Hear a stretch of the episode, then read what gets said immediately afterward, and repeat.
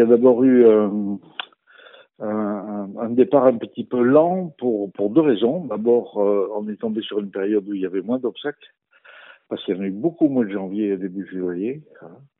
Et puis ensuite, les pompes funèbres, quelquefois on dit, bah, il n'y a plus d'obsèques à l'église pendant ce temps-là. Euh, ils ont un peu fait un, raccourci dans certains endroits.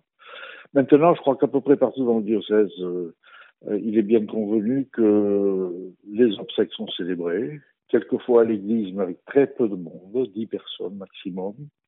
Quelquefois, la plupart du temps, au cimetière, avec la présence donc d'un laïc ou d'un prêtre qui vient présider la, célébration qu'il a préparée, euh, souvent par Internet, par téléphone et ou quelquefois par vidéo, avec euh, la famille concernée. La difficulté, c'est euh, que le rituel change, en particulier les signes qui ne sont pas posés. Dans le rituel des obsèques, on a à peu près les, les mêmes signes d'ailleurs que dans le rituel du baptême.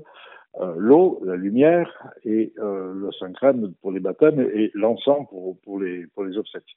Il se trouve que euh, la lumière en plein air, euh, ça marche pas. Euh, L'eau, euh, on n'a pas le droit de se passer le goupillon, donc il y a que le prêtre qui bénit avec quelques gouttes d'eau. Et, et, l'encens, ben, dehors, ça marche pas non plus. on n'est pas équipé pour ça.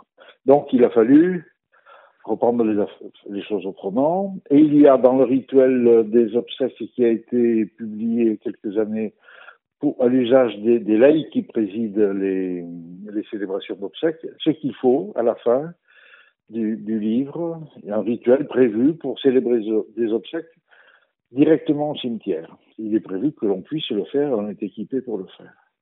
La difficulté réside surtout du côté des familles, qui est plus difficile de rencontrer et qu'on rencontre pas souvent de visu. On rencontre donc, comme je disais tout à l'heure, par téléphone ou autrement. Et puis pour la famille elle-même, d'ailleurs, d'être exclue de la rencontre avec le défunt avant que le cercueil soit fermé. Et ensuite, dans la célébration, de compenser le manque de gestes par d'autres gestes à inventer ou à reprendre, jeter une fleur sur le cercueil, euh, euh, voilà quelques paroles aussi que les gens peuvent dire.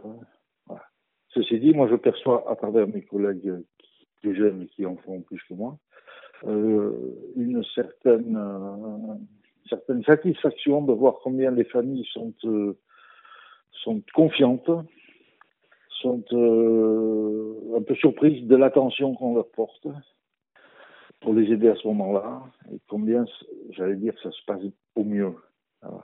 Combien c'est des célébrations qui permettent à chacun un peu de, de vivre un petit moment, même bref, euh, pour accompagner leurs défunts.